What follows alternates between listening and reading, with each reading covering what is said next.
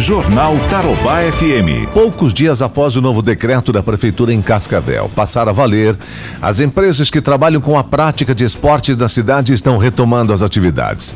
O decreto já está valendo desde quarta, mas alguns estabelecimentos devem voltar a receber clientes desta semana. É, por conta da preparação dos espaços, né? O caso de algumas academias de natação que estavam há quatro meses fechados também. O proprietário de uma dessas academias, Rogério Stupp, esclarece que os estabelecimentos, ou pelo menos no caso dele, o estabelecimento dele já estava preparado para receber os alunos com a nova realidade há algum tempo.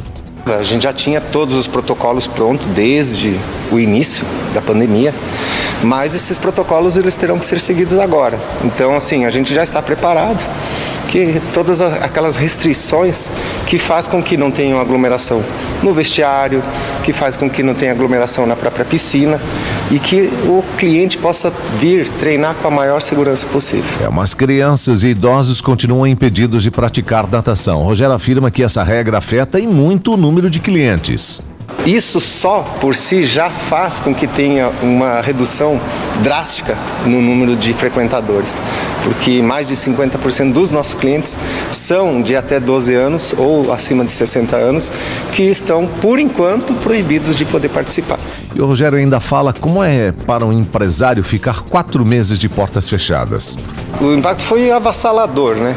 Como todos os outros meios todos os outros segmentos de, de atividade física, ele foi muito avassalador na parte de piscina, então muito maior porque nós estamos é, prestes a completar quatro meses sem nenhum tipo de atividade. As escolinhas de futebol e os campos de grama sintética também estavam fechados há 120 dias em Cascavel e desde o último dia 15 podem receber clientes, porém com muitas restrições, né? Como cita o proprietário de um desses espaços, Juliano Lenz tem que ter o álcool em gel, né? O termômetro, o, algumas dependências enquanto a pessoa tiver com o uso de máscara, né? Dentro do espaço que ela tiver e o exame do que a pessoa já testou positivo ou não e uma listagem com o nome de todos, telefone, o endereço, até para eles poderem estar tá controlando dentro do call center, lá dentro da Secretaria de Saúde, saber quem que é as pessoas. Às vezes, uma pessoa que teve aqui se contaminou, a gente tem que isolar ou ela teve contato com alguém, ela não vai poder estar tá voltando a jogar dentro do período de isolamento que ela tiver daí. A gente também tem que se adaptar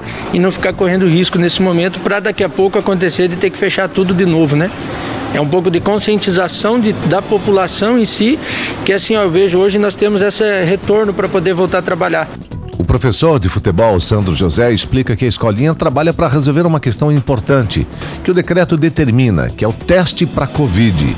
Mesmo com essa regra, Sandro se mostra otimista.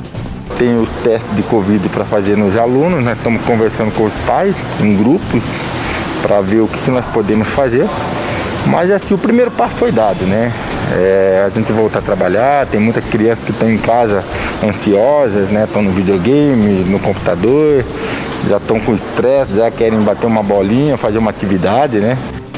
É, a questão da realização do teste para prática esportiva vem causando polêmica né, nos últimos dias. Por quê? Com o valor do teste de Covid e a necessidade de refazê-lo sempre, a prática, para a grande maioria, acaba ficando inviável.